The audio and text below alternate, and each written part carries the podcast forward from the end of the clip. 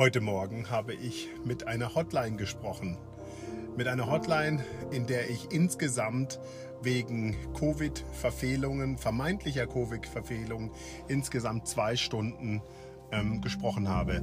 Gesprochen habe ich mit dem kantonalen Polizeiamt von Zürich und ich wurde mehrere Male zurückgewiesen mit dem Hinweis, ich soll doch bitte ähm, eine E-Mail schreiben oder noch einmal anrufen etc. pp.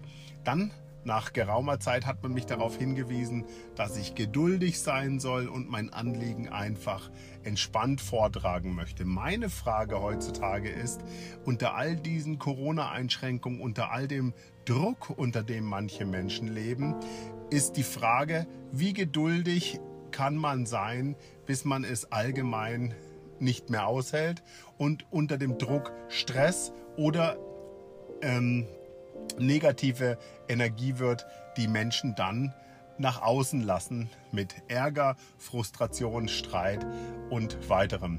Meine Frage an dich wäre, welche Werkzeuge oder welche Maßnahmen kannst du ergreifen, um dich gegen solche Drucksituationen zu behaupten, zum einen.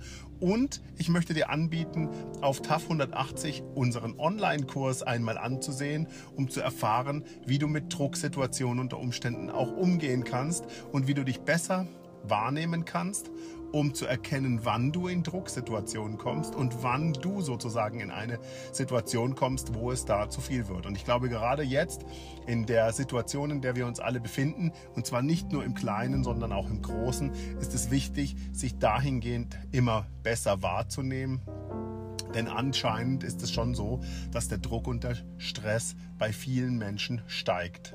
In diesem Sinne, alles Liebe und schönen Tag.